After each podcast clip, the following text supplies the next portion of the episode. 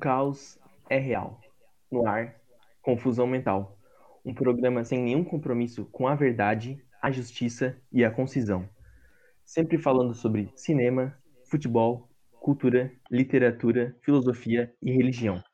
E hoje atingimos a execrável marca de 13 episódios. E em função dessa, dessa grande marca, dessa grande conquista, é, falamos sobre um tema que diz muito respeito a esse número, então já gostaria de passar a palavra para o João para falar o que, que a gente vai dizer hoje e aproveitar para introduzir o nosso, nosso convidado, que apesar de corintiano, entende muito de futebol. Por gentileza, João. É, boa tarde, bom dia e boa noite a todos. É, gostaria de ressaltar que hoje o nosso tema é número 13 e, por consequência, quem mais poderíamos falar? Louco Abreu, obviamente. Não, desculpe, o tema é outro botafoguense de talvez maior status, só que sem cavadinha em final. Falaremos do grande mestre, grande craque e eterno, talvez, Zagallo. Para isso, contamos com a ajuda do nosso querido amigo, nosso grande estudioso e conhecedor de futebol, que nos ajudará com elucidações. Não sei se essa palavra existe, mas eu faço letras, eu posso criar palavras à vontade e esclarecimentos sobre futebol, sobre o número 13 e sobre as demais questões que ele se sentir à vontade para nos explicar. Por isso, eu já passo a palavra para o nosso grande convidado, Vinícius, que não é o Vinícius que sempre está com a gente, porque não faria sentido ele ser convidado, mas o nosso grande amigo e jornalista. Bom, muito obrigado, Vinícius João e Vinícius. É uma honra estar aqui com vocês.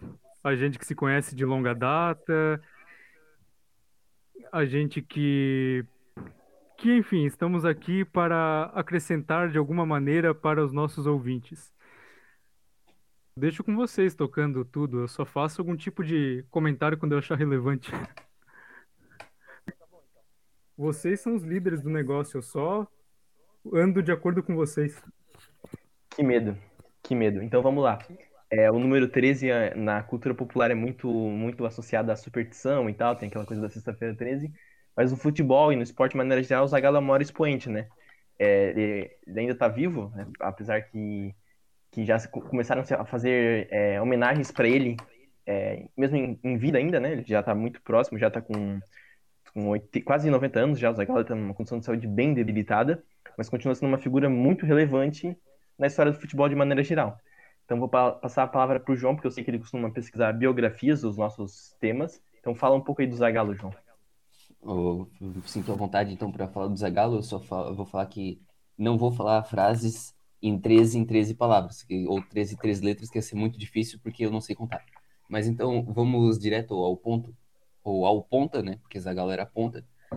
Ponta que nasceu em Atalaia. Atalaia fica no grande estado de Alagoas, na verdade, o grande não, é grande em sentido metafórico, que é um dos menores estados do país. Mas essa cidade de Atalaia é muito conhecida por por quê? Por Zagallo. Ela tem outro expoente do futebol, que talvez seja tão conhecido quanto Zagallo, mas por questões diferentes, que a Aloysio Chulapa.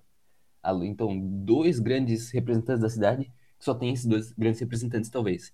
Apesar de ter 50 mil habitantes, que é considerável, a cidade é governada, hoje, né, pelo prefeito. Veja se esse nome é familiar, caro ouvinte. Fernando Afonso Lira Collor de Mello. Que perigo. Mas gostaria de ressaltar que não é o Collor de Mello que você está pensando. Esse é o Fernando Lira, é outra pessoa. E em função disso, a cidade tem um baixo IDH que é 0,5.94 aí.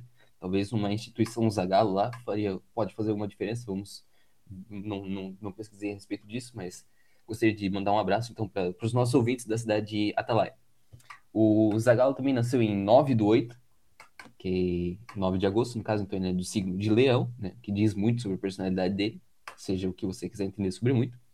E essa data é uma data muito importante, como todas as datas, né? O que, que aconteceu em dia 9 do 8? Dia 9 do 8, na Segunda Guerra, tem muitas coisas importantes que aconteceram no 9 do 8. Foi lançada a bomba Fat Man em Nagasaki, aconteceu a invasão da Manchúria pelo Exército Vermelho, essas duas, inclusive, foram no mesmo ano. E outras coisas importantes foi a independência de Singapura, então é feriado em Singapura, imagino e a renúncia do Nixon, o que devia ser feriado nos Estados Unidos. E nesse, nessa data também, ele compartilha o nascimento com grandes nomes da, da cultura em geral. É, por exemplo, quem aqui que faz algum curso que tenha, é, digamos, pedagogia ou psicologia inserida em alguma matéria não conhece Piaget, né? Piaget, que é um grande estudioso aí, talvez um dos mais estudados e transversalmente. É, outros grandes nomes, Fafá de Belém, Whitney Houston, o lateral Felipe Luiz, que não honra o nome de Zagallo, porque ele não é careca, e o ponta William, né, que talvez seja, seja um grande exemplo do que Zagallo foi como futebolista. Também nessa data morreu o escritor Hermann Hesse, que escreveu O Lobo da Steppe, um livro clássico. E o Zagallo, ele compartilha o ano de nascimento, então, com outras pessoas que não são tão imortais quanto ele, mas uma talvez sim. É Raul Castro, é o ator James Dean, maior, um dos maiores clássicos do cinema americano. E agora outros grandes governantes. Então, é uma data boa para você ser governante. Já vimos Raul Castro, Gorbachev, Peron e FHC. Talvez o maior ditador aqui. E também morreu Thomas Edison. Então aí eu já trouxe uma biografia aí do Zagallo, falando muito sobre ele. Né, coisas importantes da vida dele, que gostaria Bom, então quanto que alguém Zagallo, continuasse a gente nunca pode se esquecer que ele sempre foi um cara muito supersticioso nessa questão de numerologia. É, ele é muito apegado ao número 13. E ele não é o único que se apega a essa coisa de superstição, porque temos outros casos aqui no país de outros técnicos que também são assim, como por exemplo o técnico Cuca. O Cuca sempre é, foi um cara que que ele era agitado em campo, de ficar com, com os com a- é, de ficar com os dedos na boca, é, os dedos na boca de, de, cor, de cortar, cortar as unhas com os dentes, sempre foi um cara de usar calça. No Palmeiras ele criou essa superstição de, da calça vinho, que ele tinha que usar aquela calça para o Palmeiras vencer no ano que eles foram campeões brasileiros. Daí essa calça vinho ela virou tão mística dentro do Palmeiras que eles até chegaram a comercializá-la. A torcida começou a comprar essa calça, acreditando que vai dar sorte pro time. Bela observação. Gostaria de, é, tratando de peças de roupa, gostaria de trazer mais uma, uma informação aqui de superstição.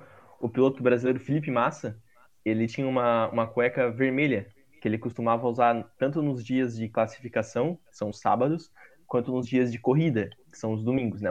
Talvez uma falta de higiene dele, mas ele, ele sempre costumava usar essa cueca, só que assim, ele usou praticamente durante três, quatro anos inteiros, então, muitas vitórias ele usou essa cueca, muitos, mas também muitas derrotas, inclusive o acidente grave que ele teve, que ele tomou uma molada na cara, depois bateu a 300 e poucos por hora forte no muro, né? Então, talvez a superstição não faça muito sentido, né? Porque tu usa ela na vitória, mas também usa ela na derrota, né?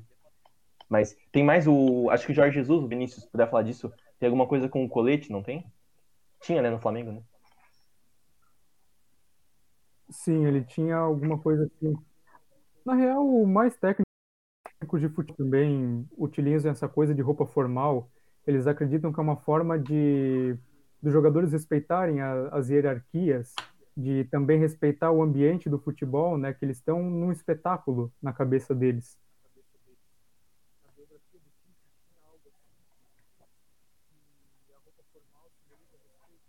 É, no, no Jorge Jesus que eu tinha dito, eu posso estar enganado, mas eu acho que teve alguns jogos que ele tava usando, acho que tipo um, um blazer, alguma coisa assim, né? Uma roupa social. Aí ele tirou no segundo tempo e o time virou a partida.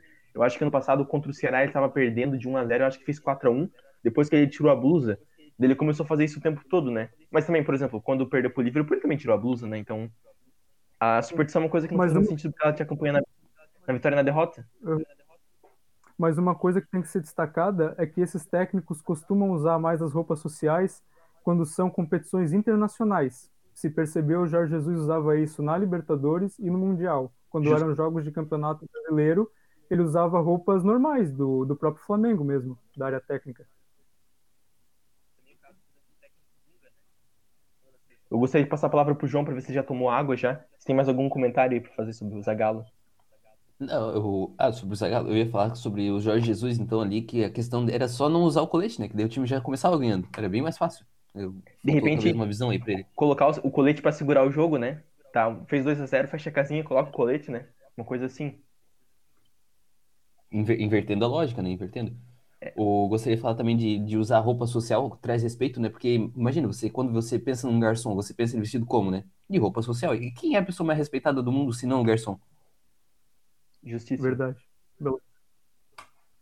Gostaria de fazer um comentário. É, eu, eu teria dito quando, quando falou da biografia do, do Zagallo, ele é do signo de Leão, né? O Mário Jorge Lobo Zagallo.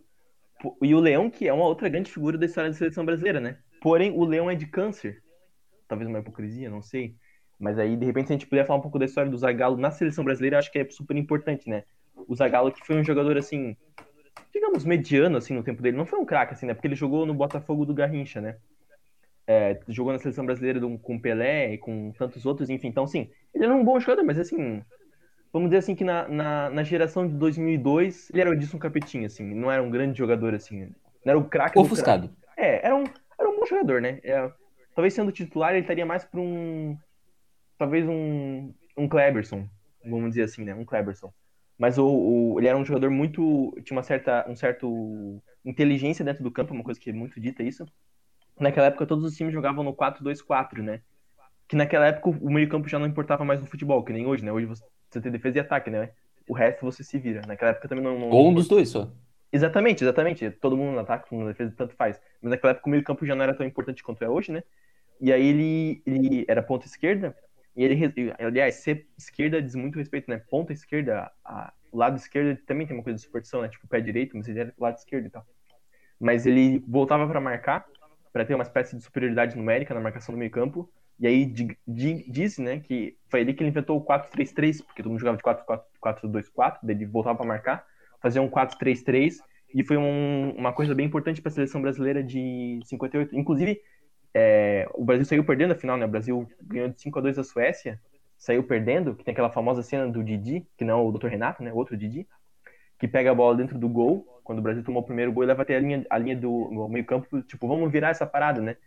E aí não se conta, não se fala isso, mas o, o, a Suécia quase fez um segundo gol de cabeça, né? A bola já tinha passado do goleiro e o Zagallo tirou a bola em cima da linha. E aí depois o Brasil fez cinco gols, enfim. O Pelé fez aquele famoso gol que ele chapela o cara e bate sem deixar a bola cair. E o próprio Zagallo fez um gol naquela final também, mas enfim, é uma figura bastante importante. Se vocês quiserem falar mais alguma coisa sobre isso, a gente depois fala da Copa de 70 também, que foi super importante.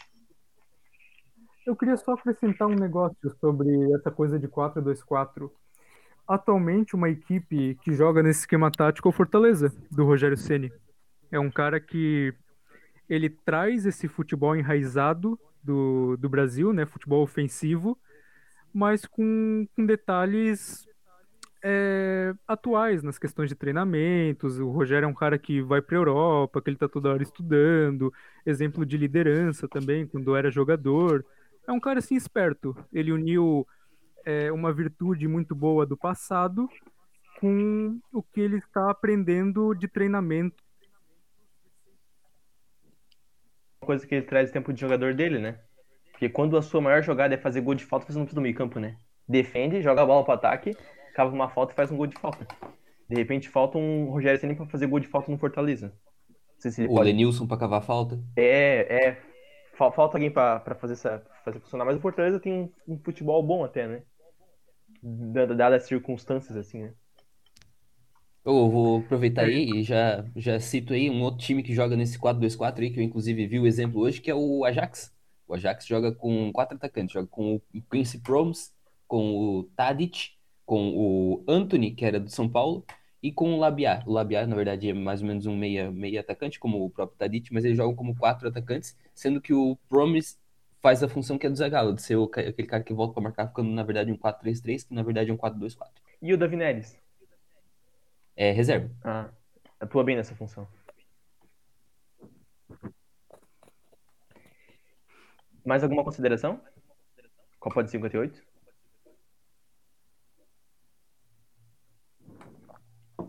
Dado o silêncio, então. A... Não, então, eu posso falar aí sobre a Copa de 58, porque 5 mais 8, né? É o quê? 13, né? É, é um ponto que eu gostaria de falar, inclusive, porque essas numerologias, que o Zagal é muito forte, né?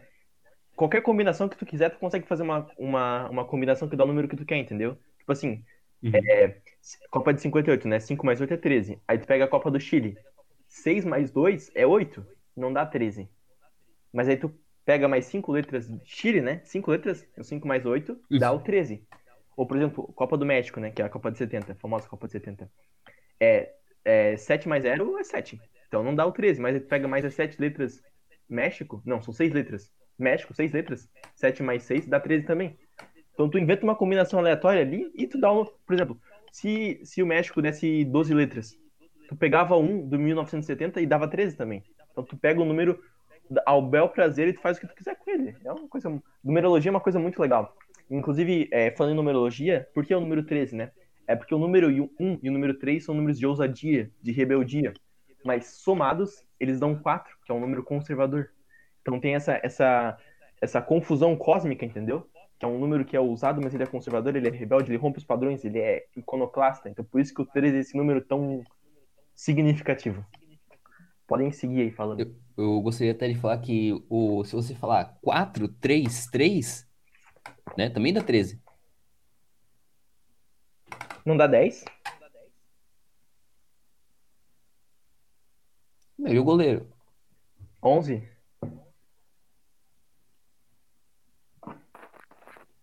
Tá, deixa eu. Deixa eu Tem que contar o técnico e o, e o auxiliar técnico, daí dá 13 daí.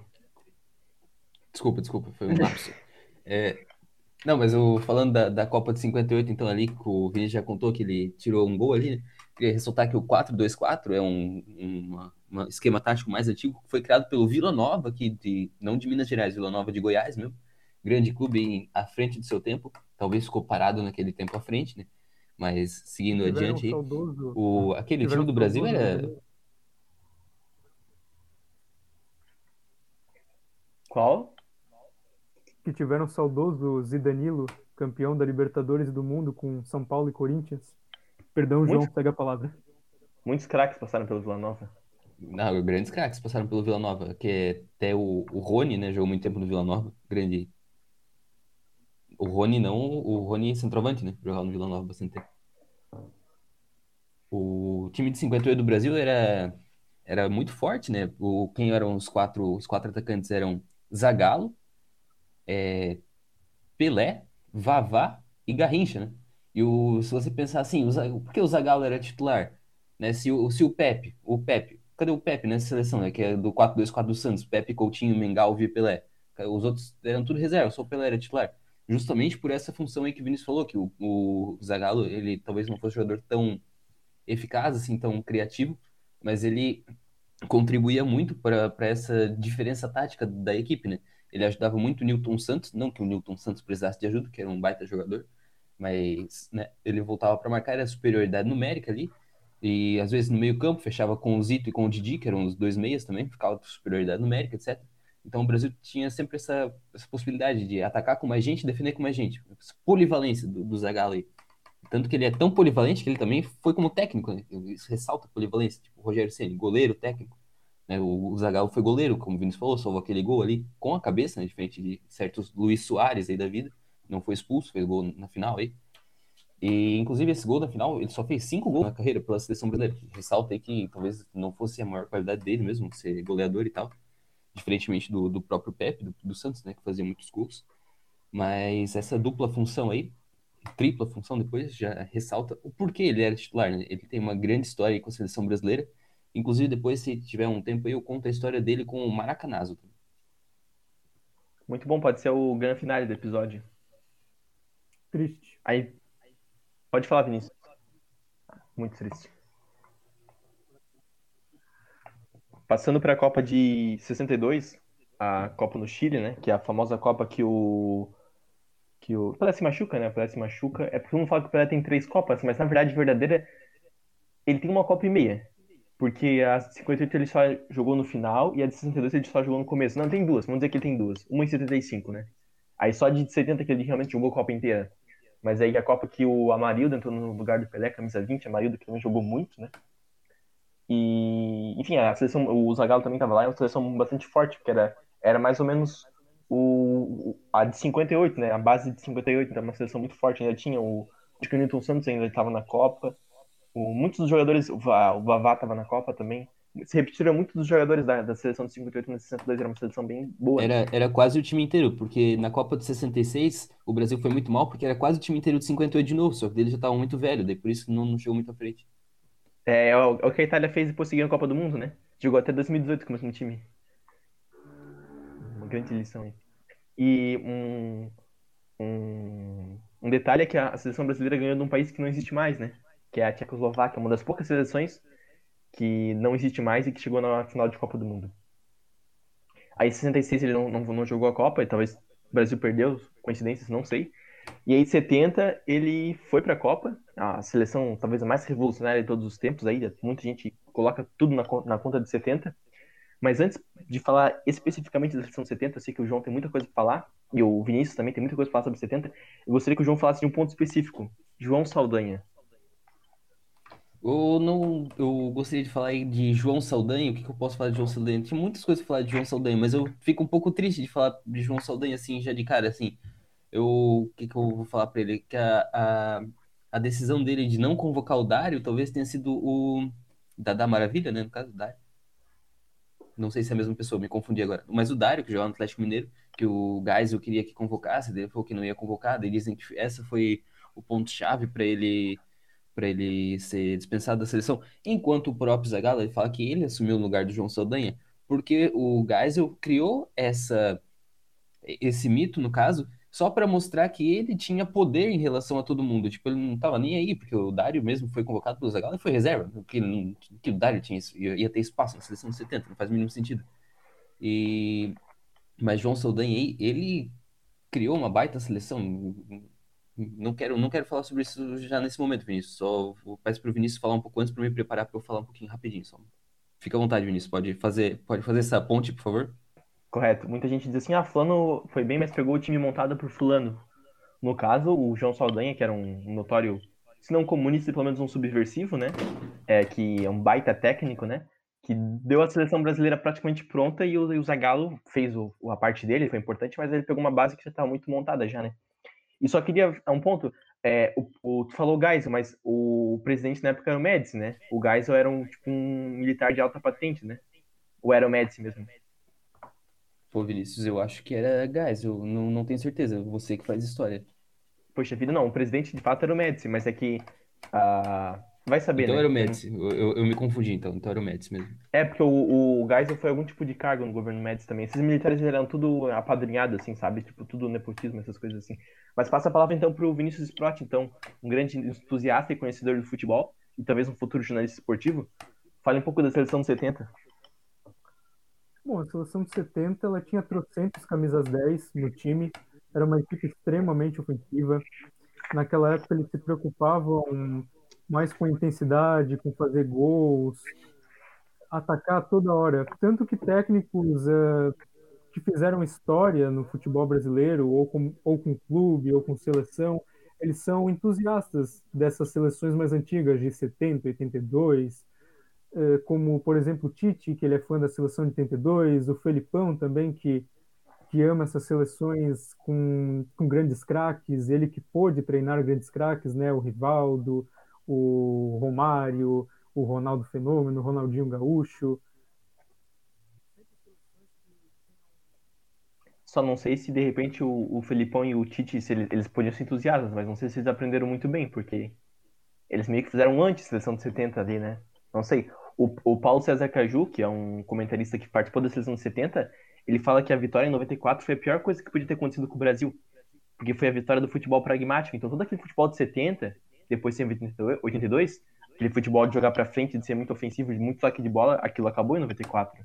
E ele fala que foi muito ruim ter ganho naquela Copa. Porque de lá pra cá a seleção brasileira praticamente só teve técnico gaúcho. E essa escola gaúcha de retranca, sabe? Futebol, enfim, não, não quero criticar o Tite aqui, eu tô com dois corintianos na, na conversa, mas isso precisa ser dito. Não, mas então pô, já, já, me, já me silenciei internamente que posso falar do, do João Saldanha agora, no caso? Claro. Então, o João Saldanha, ele é, é notório comunista mesmo, no caso, né? Ele já assumiu a seleção em 69, ele era jornalista, na verdade, sempre, sempre, sempre quis essa, essa experiência, né? De ver um jornalista esportivo, assim, assumir um técnico de futebol, como, assumir um, um time como técnico, né? porque eles falam muito, assim, eu, eu sempre achei que eles tinham conhecimento, sim, ou não, talvez, mas eu achei interessante como o Paulo Calçade uma vez fez um programa em que ele foi técnico de um time, bem legal, assim. Mas o João Saldanha tinha conhecimento necessário para ser é, técnico de verdade, porque ele foi, foi técnico do Botafogo com o Garrincha por um tempo. Mas então, em plena ditadura militar, um técnico comunista era uma coisa assim, né? pouco conflituosa, talvez. ele tinha sido escolha do João Avelange até para ser técnico no lugar do Aimoré Moreira. Aimoré Moreira, grande técnico da história do Brasil, né? Grande técnico Aimoré Moreira. Mas como falhou em 66, talvez muita gente não queria ele. Daí o Saldanha, ele escalava o time no 4-2-4 de novo, né? É, voltando aí, eu, antes dos 58. E foi muito bem nas eliminatórias. Seis jogos, seis vitórias, 23 gols, dois sofridos. Muita gente aí Tipo, o José Trajano e o Juque Furi aplaudem até hoje aquela, aquele, aquele time de João Saldanha, né? Apesar de ser o time de 70 também não ser dele, eles são muito admirados essa fase do Brasil aí. Só que dizem aí que o problema foi as eliminatórias, né? É, depois das eliminatórias, enquanto eles fizeram os amistosos antes para a Copa. Que daí dizem que o Brasil perdeu amistosos para o Atlético Mineiro, jogou mal contra o Bangu e que daí já estava tendo problemas com os próprios jogadores aí, que o Pelé fez críticas a ele, né? Quem é Pelé também para fazer crítica aí? Como, como jogador, é uma pessoa incrível, né? O maior jogador de todos os tempos, provavelmente. Mas o Pelé, enquanto, enquanto comentarista e quanto pessoa aí pública, talvez não seja um grande ídolo no fim das contas, né? Mas daí ele falou mal dele, o, o Médici, no caso que como ele me corrigiu, já não estava muito feliz com ele e o, o time já se comportava contra o Saldanha, porque era uma pessoa assim, ele era. Até tem uma história que, que eu acho que é do Saldanha que eu vou, vou contar aí. Que eu não tenho, não tenho certeza, mas se é do Saldanha do, do João Avelange, que um dia chegaram no Maracanã lá, daí ele chegou bem cedo, assim, que ele era um, uma pessoa um pouco excêntrica, de um temperamento assim bem forte. Daí o, o tava só o, o rapaz cuida do gramado, assim, no campo, né? É, cuidando da grama. Dele, o seu João Saldanha dele. Ô, seu Saldanha, chegou cedo? Dele, opa. Dele, e aí, o que, tá, como é que tu acha da grama? Dele falou, não sei, não provei ainda. Pô, bem, bem sacana assim, tá ligado? Então, como esse temperamento dele talvez fosse um pouco acima do, do suportável pelos jogadores, exemplo, José Mourinho, assim, e Pogba, então, os jogadores já estavam se articulando por conta própria dentro do campo, desobedecendo as ordens dele. Então, ele não estava feliz, os jogadores não estavam felizes e o ditador não estava feliz, obviamente não deu certo. Ele foi substituído por Zagallo e Zagallo queria já voltar para o 4-3-3, né? Que era um esquema que ele viu que dava certo e falou que 4-2-4 é muito ultrapassado. Então o que, que ele fez? Ele montou um time com é, Jairzinho, Tostão, Rivelino e Pelé. O que, que ele fez então? Um 4-2-4. Convocou o Dari para deixar na reserva e tudo se resolveu da melhor forma possível, até porque foi um baita time e não tenho o que criticar aí. Só que essa questão com o João Saldanha é muito conflituosa, trocou de nada, porque tivesse posto o João Saldanha ou não lá, o time ia ser maravilhoso, ia meter 5 a 2 na Itália, sei lá o que ia fazer, tá louco, não, não, não precisava de um. Só se fosse um técnico totalmente incapaz, um Abel Braga da vida, assim, para atrapalhar, um Celso Rotti para atrapalhar esse time. Muito bem. Ah, gostaria de destacar uma coisa: o meu pai nasceu em 65. Então ele, digamos assim, não chegou a ver a seleção de 70, mas ele sabia muita coisa, porque, enfim, do que eu ouvi do irmão mais velho dele. Ele me contava que mesmo depois da Copa, assim, foi uma coisa que marcou muito, tinha álbum de figurinha, tipo, mesmo depois da Copa, assim, sabe? Dois anos depois ainda tinha álbum de figurinha da seleção 70. E ele sempre me dizia que tinha cinco camisa 10, né? Que era o Pelé, camisa 10 do Santos. Aí acho que tem que me ajudar aí, João, porque eu não lembro de cabeça. Acho que o, o Tostão era no Fluminense, não era? Camisa 10. É, o Cruzeiro, acho. Cruzeiro? Vou falar tudo errado aqui então. Acho que o Gerson é no Fluminense.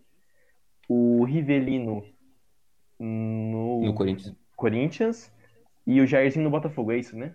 Isso, Jairzinho Botafogo, Rivelino no Corinthians, Tostão no Cruzeiro, é, Gerson no, no Fluminense, né? É, eu acho e que o Pelé, Pelé no Santos. de ouro. É, mais ou menos, mas eram cinco camisa 10. Enfim, e tinha o Clodoaldo, que era o que fazia o trabalho sujo, né?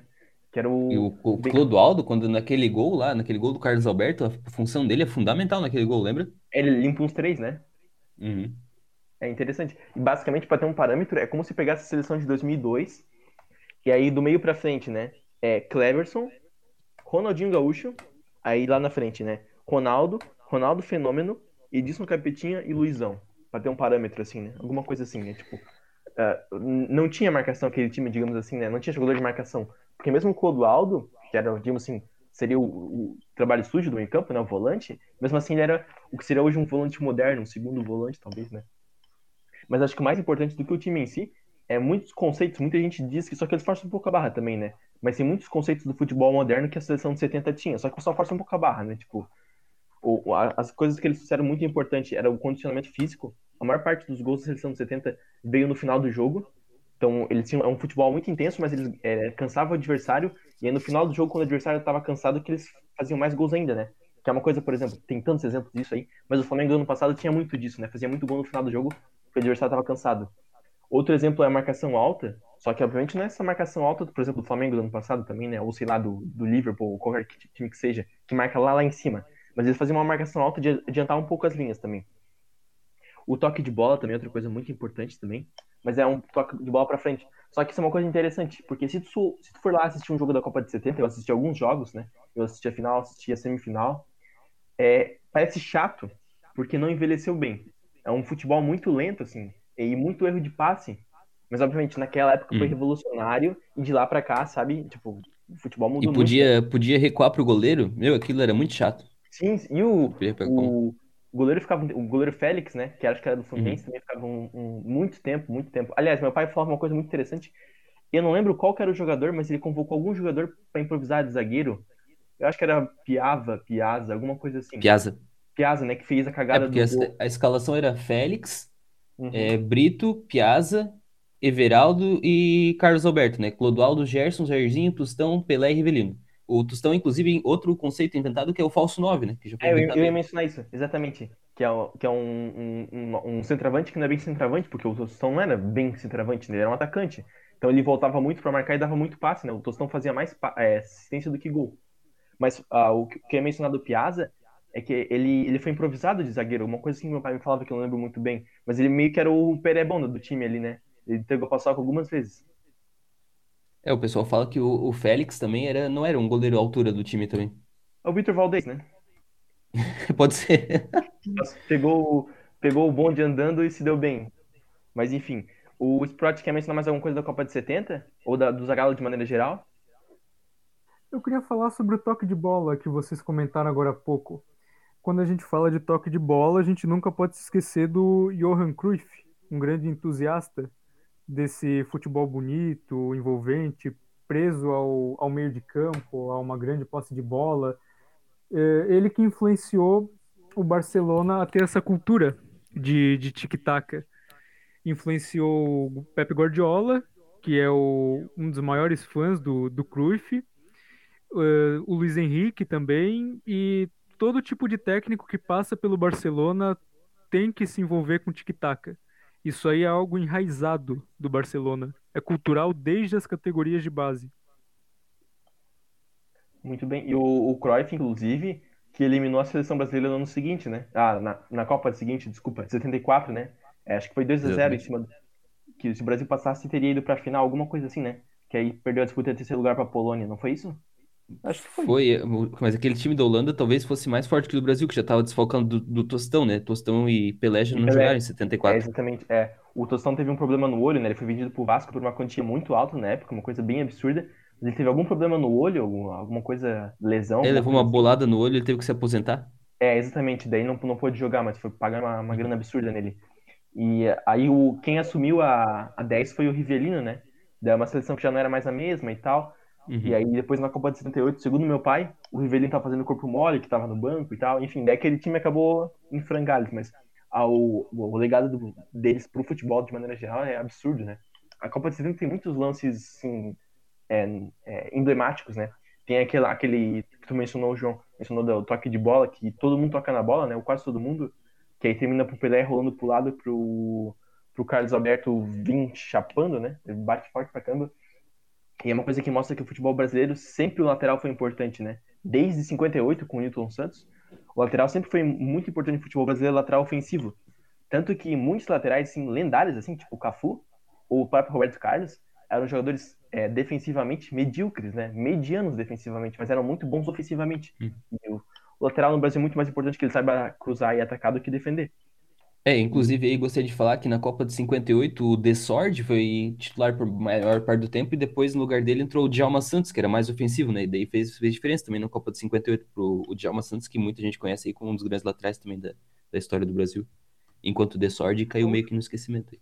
É, e pai do Djalminha também, né? Que quase foi pra Copa de 2002 também, por posição penta. Pode falar. A última grande a última grande dupla de laterais ofensivos que a gente teve em Copa do Mundo foram o Daniel Alves, que é um dos maiores jogadores da história do futebol, E o Marcelo, que com o Real Madrid foi um cracaço nesse time de galácticos. Eles estiveram na Copa 2014, que infelizmente teve 7 a 1 mas eram laterais ofensivos, que nem a gente falou agora há pouco.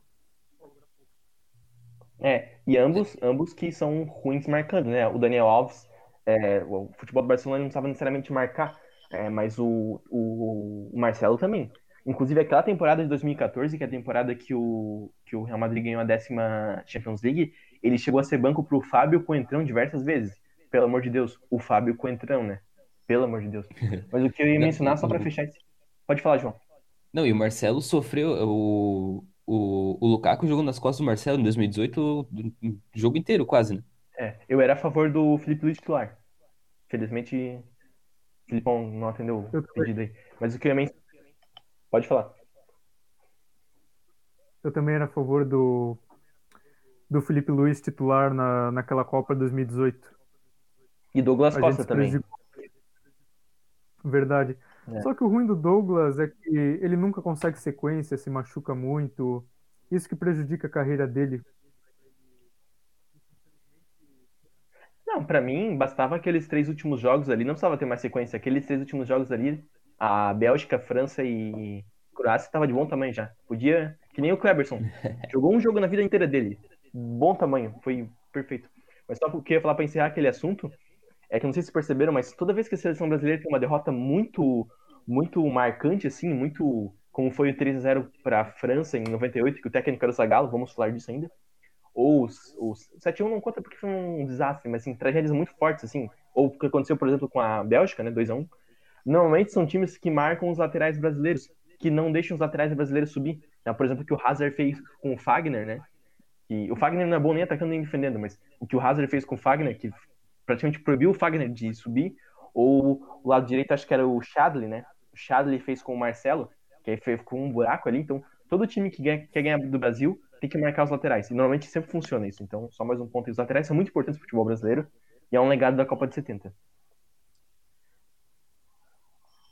É, o Falando que o, o, que o Hazard fez com o Fagner é maldade.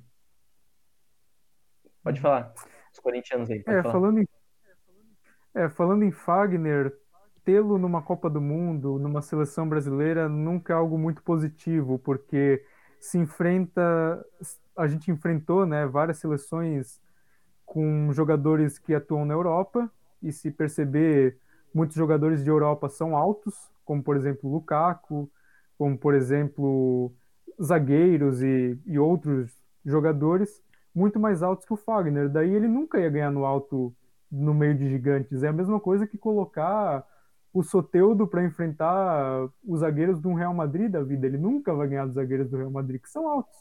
O Fagner acaba prejudicando justamente nessa bola aérea defensiva e até mesmo ofensiva. É, eu era a favor de, de colocar o Marquinhos na lateral direita na Copa do Mundo. Que eu acho que ele é um jogador com muita mobilidade, tanto que está jogando de volante agora.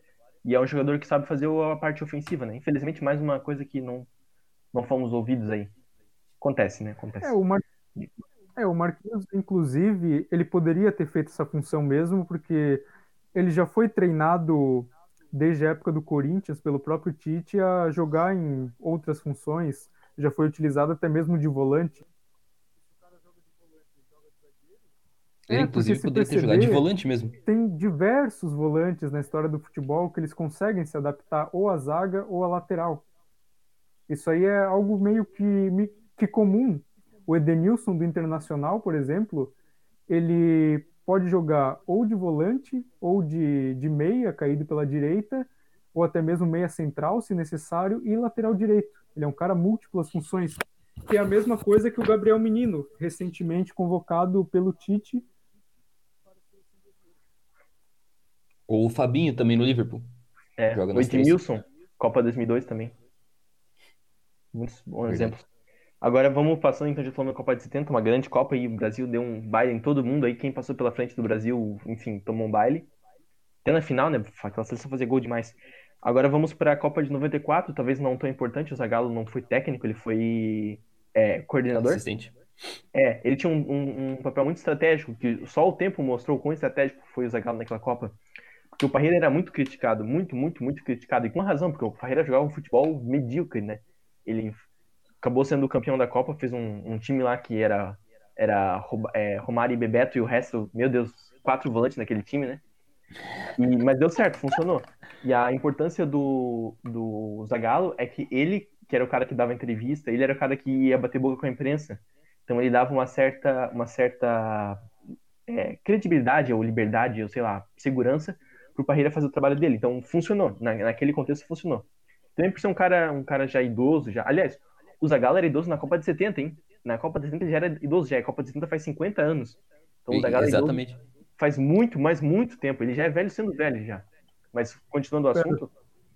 Espera, tu, Pode falar. Tu, tu falou que o Parreira jogava um futebol pragmático, medíocre, correto? Sim. E o Parreira não é gaúcho. Tu não falou que gaúcho necessariamente é, é pragmático? O Parreira é não, carioca. Mas... Não, não. Todo gaúcho é pragmático, mas nem todo pragmático é gaúcho, né?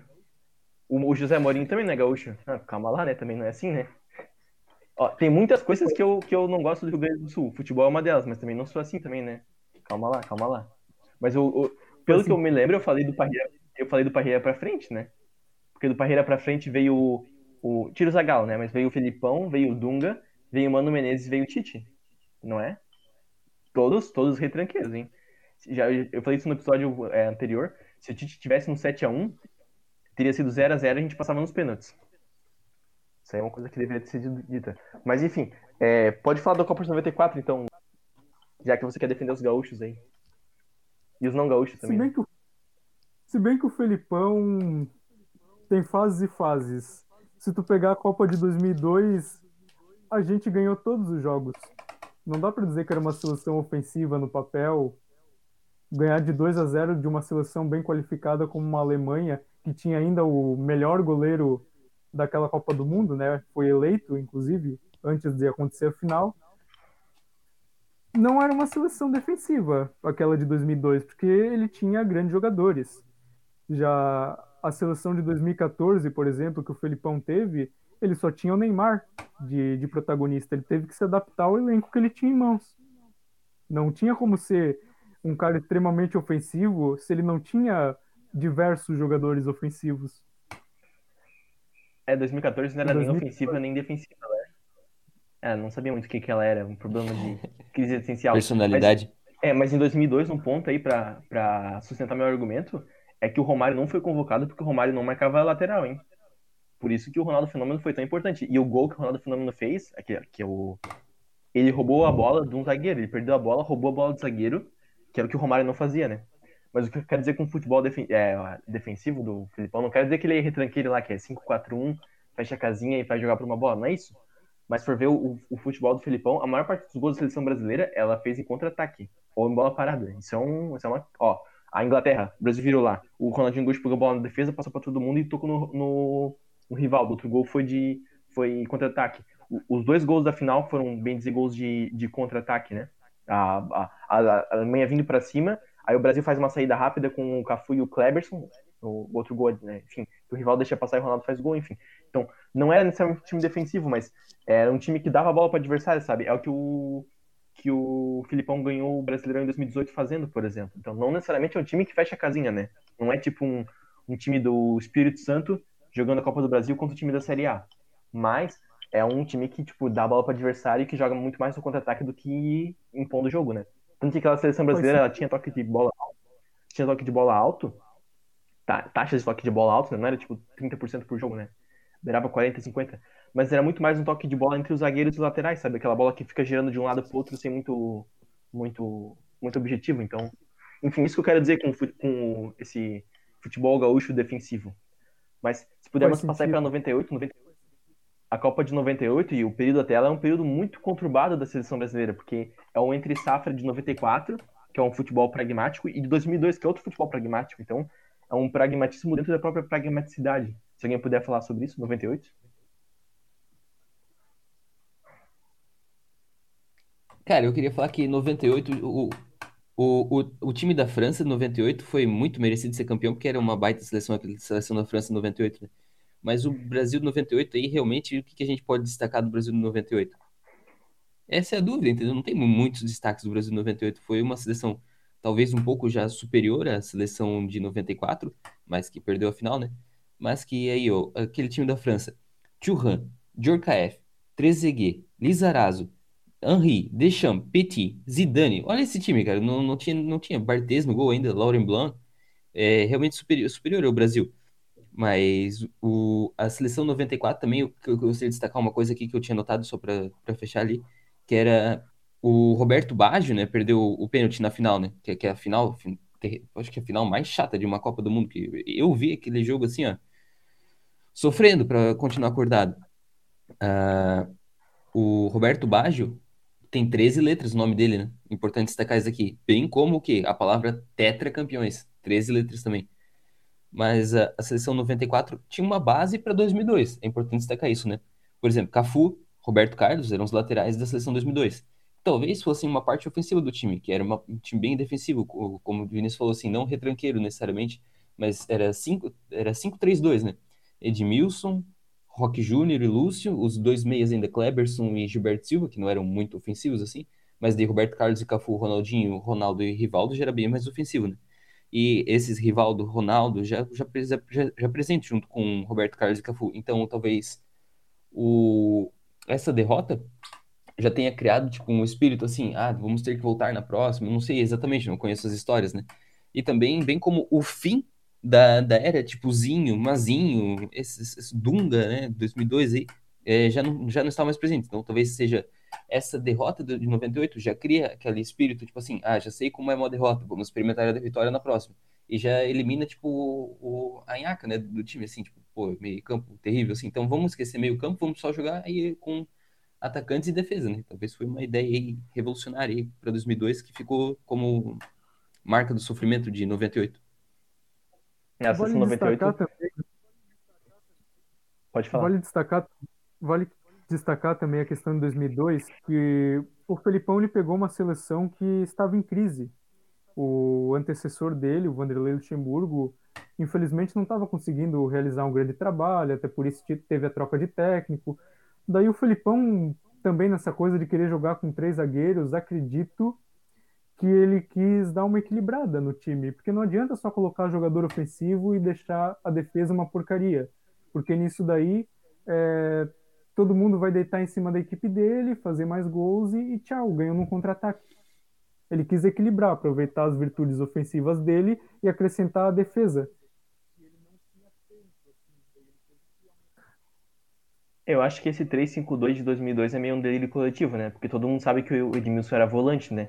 Só que ele voltava para fazer saída de bola. Então, tenho minhas dúvidas sobre se realmente foi um 3-5-2. Para mim, é muito mais é, plausível que tenha sido um, um 4-3-3.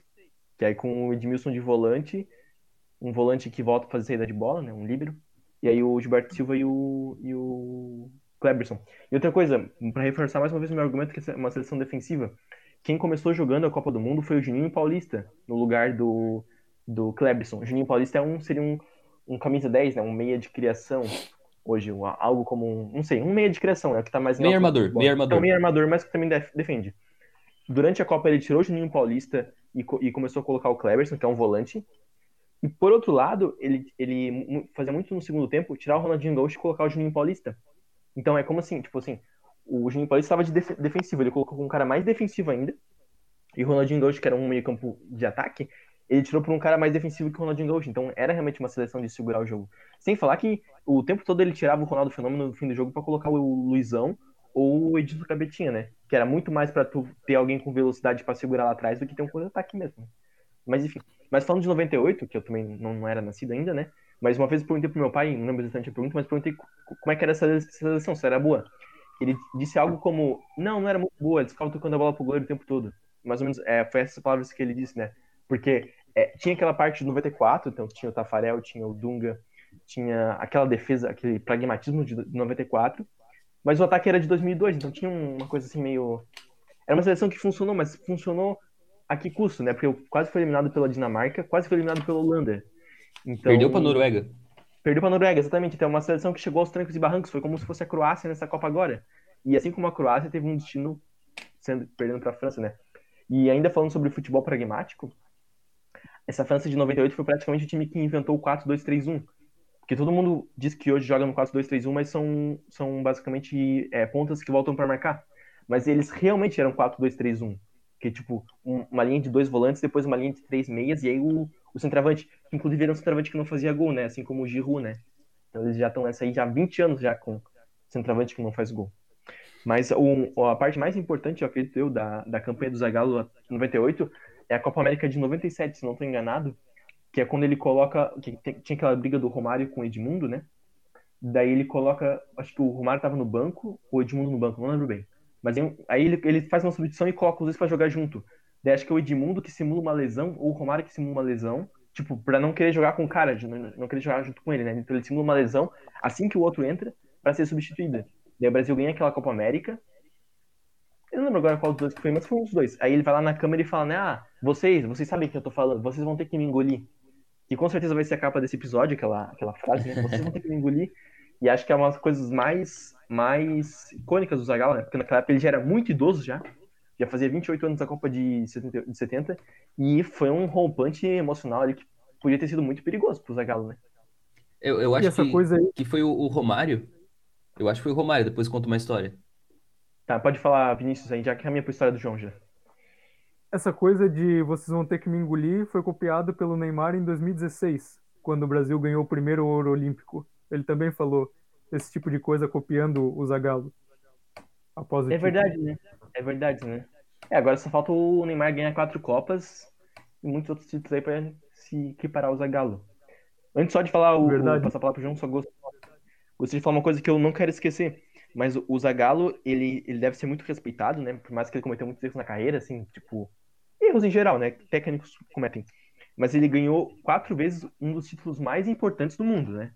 Que imagino quatro vezes, né? Se comparar, contar o tempo de jogador e o tempo de treinador e cargos é, relacionados, né? Que imagino que vocês sabem do que eu tô falando, né?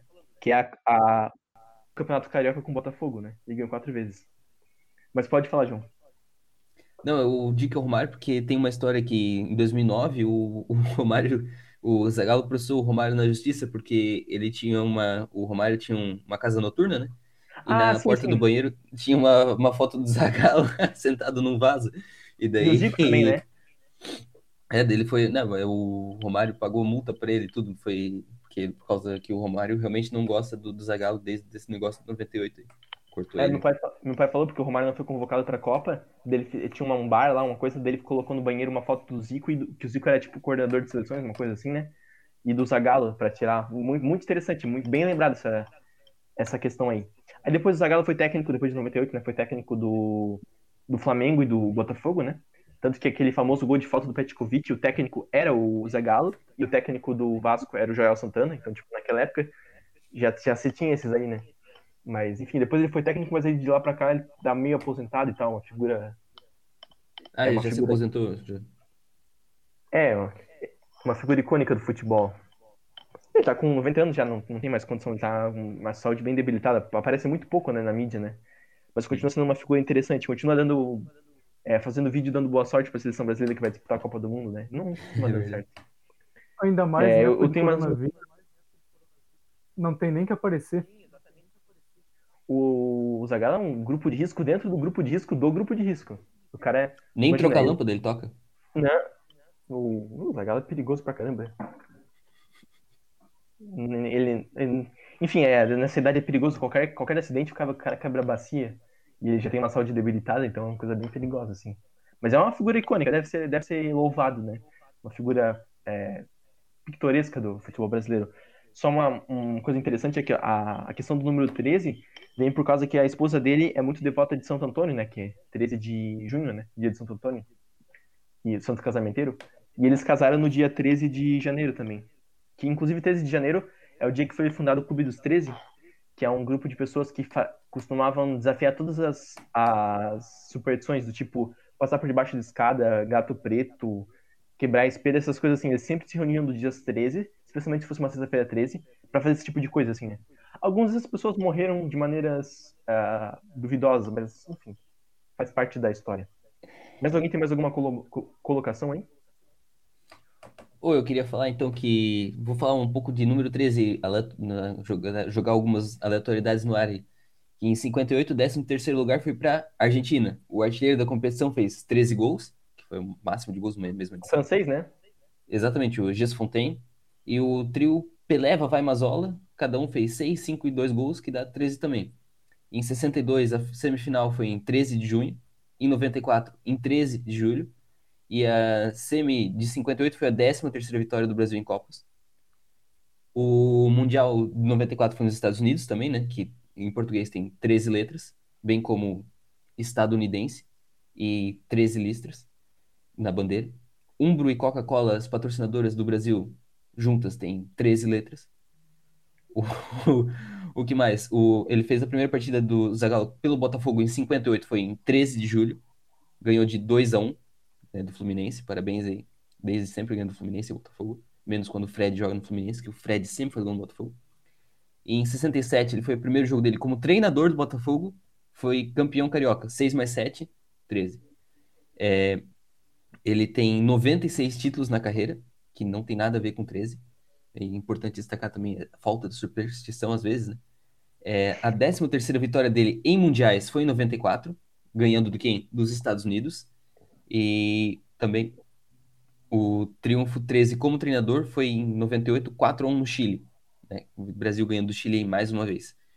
O 13 terceira passagem como treinador foi no Botafogo, em 86 87. Ou seja, ele treinou Botafogo e Flamengo várias vezes, assim, indo e voltando, né? Além da seleção, bastante pela seleção. E não sei mais o que eu tenho a falar aqui do número 13 aí, mas tem, tinha bastante essas curiosidades engraçadas aí. É, a, o a terceiro jogo dele em 62 aí foi a vitória contra a Romênia, 3 a 2 também.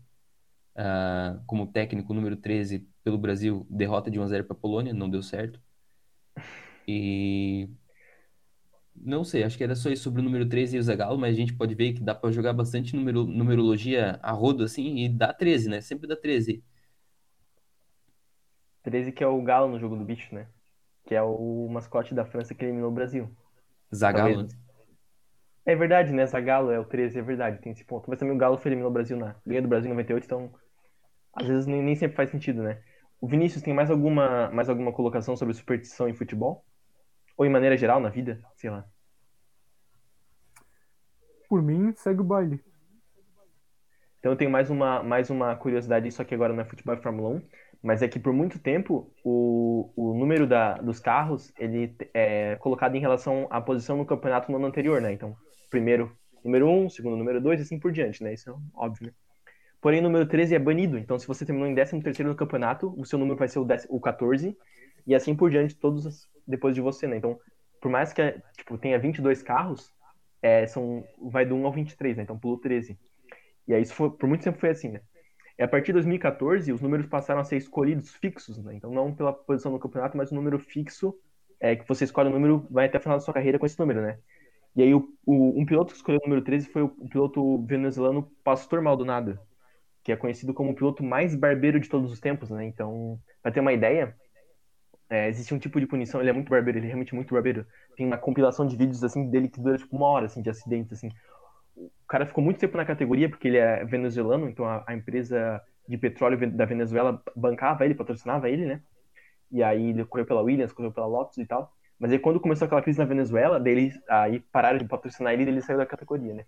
Mas para ter uma ideia de como ele era barbeiro, é, quando você entra nos boxes, você tem que ter um limite de um limite de velocidade, né? 80 km por hora, né? Enfim, Aí tem um tipo de punição que você passa, que você toma quando faz algum tipo de acidente, bate em alguém, alguma coisa assim, que é um drive-thru. Você tem que passar por dentro dos boxes, é, respeitando o limite de velocidade 80 km por hora, né? Então tu passa um pouco mais devagar, então tu perde muito tempo.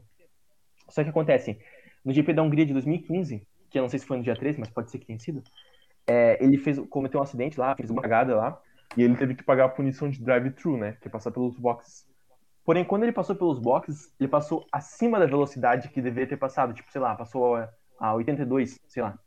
83, não sei. Aí ele teve que pagar um novo drive-thru por ter feito aquele drive-thru, sabe? Então ele é, um, é o número 13, foi o único piloto que escolheu de vontade própria o número 13 e é um dos maiores barbeiros de todos os tempos, enfim.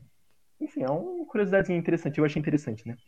E, enfim, acho que é isso. Tem, tem muitos pilotos número 13 antes da, da Fórmula 1 existir, quando eram grandes prêmios esporádicos. Muita gente que usou o número 13 morreu, por isso que o número foi banido, tá? Só para esse detalhe aí. E, enfim, acho que é isso.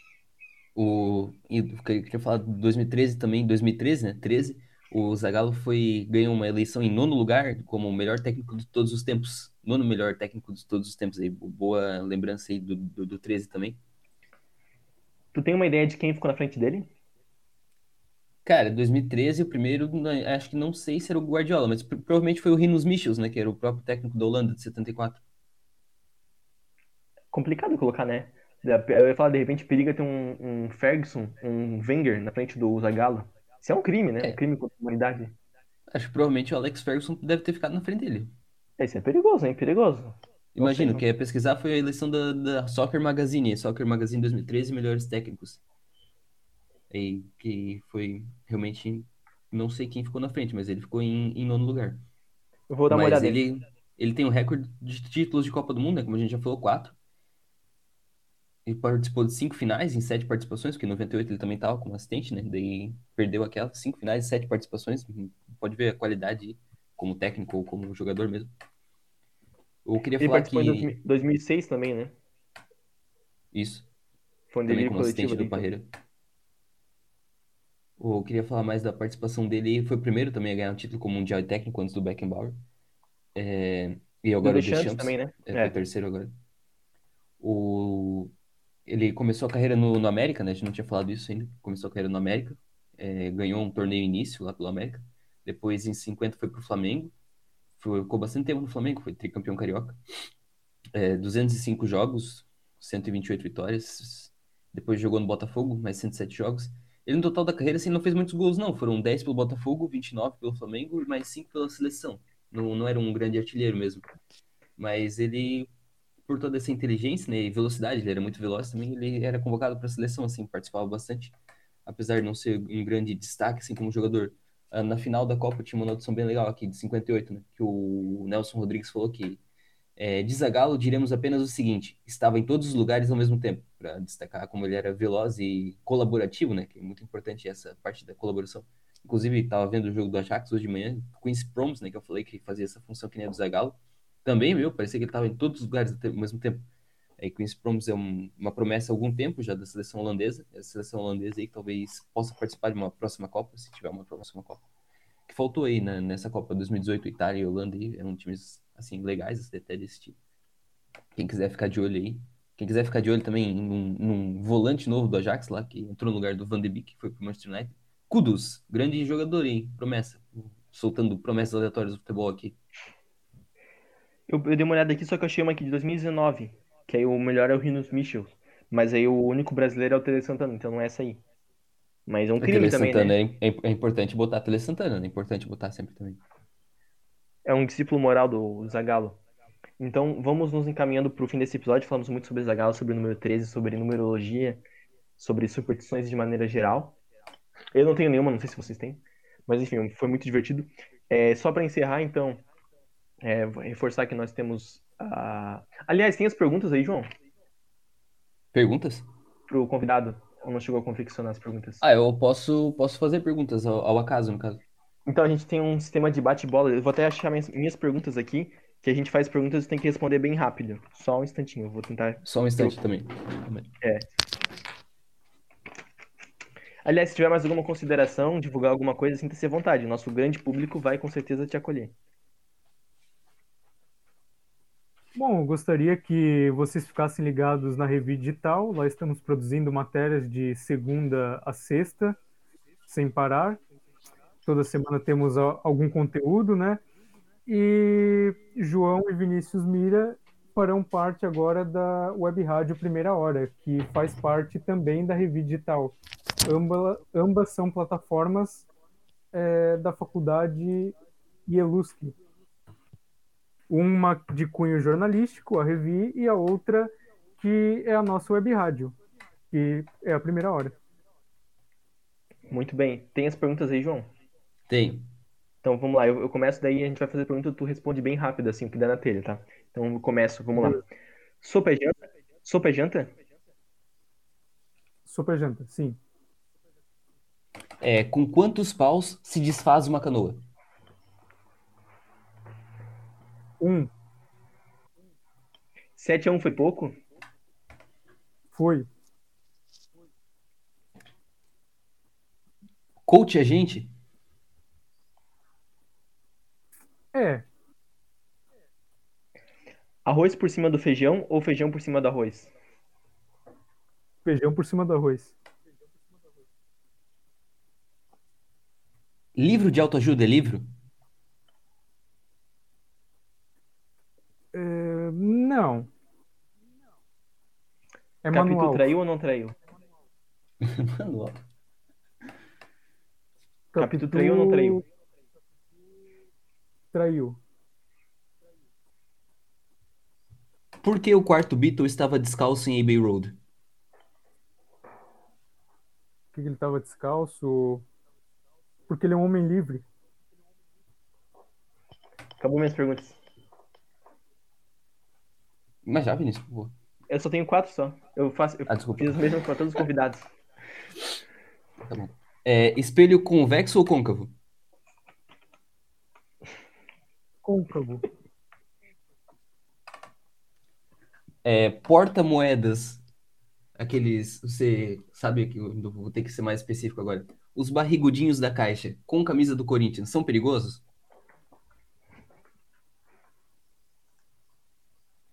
São perigosos. Eu tenho Deixa dois aqui, então. sempre, sempre sobe, sobram, so, somem minhas moedas. Deixa eu fazer um então. Pior técnico da história do Corinthians. Osmar Loss. Do time profissional. Melhor técnico. Tá. Desculpa, João, pode fazer. Vou fazer em cima depois. Melhor mitologia. Grega. Melhor técnico da história do Corinthians. Melhor Tite.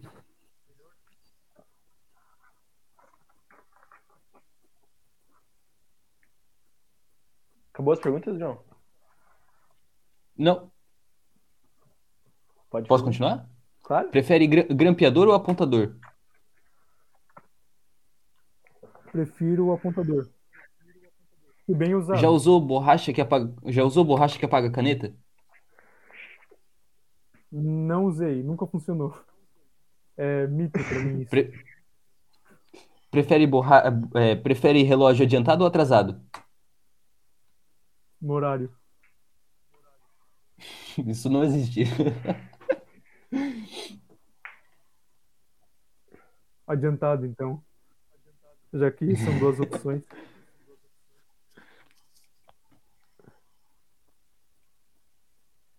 Agora acabou, Vinícius. Ah, então tá bom então. A gente costuma fazer com uma certa frequência esse tipo de pergunta pros convidados. Terceiro programa com convidados, na verdade. Quarto, quarto programa com convidados. Mas enfim, foi um prazer inenarrável. Se quiser deixar suas redes sociais aí, aproveite esse momento pra ganhar muitos seguidores aí, pode deixar. Uh, Vi Sprot, meu Instagram. E Sprot Vini. Sprot underline Vini 98, que é o Twitter. Muito bem. Então, mais uma vez, agradecemos a presença. Foi muito legal falar sobre futebol, sobre técnico Tite, sobre pragmatismo e sobre Zagallo. E E sobre esperamos que Felipão. você tenha gostado sobre Felipão e sobre Parreira e sobre essa escola do futebol brasileiro, que é a Escola Gaúcha de Retranca. E espero que tenham gostado e nos, nos encontramos na próxima. Pode deixar seu, seu boa noite pro nosso público. Boa noite. Boa noite. Queria mandar um beijo pra minha família. Diga a eles que eu amo eles, tá bom? Vai ser dado sim, pode deixar.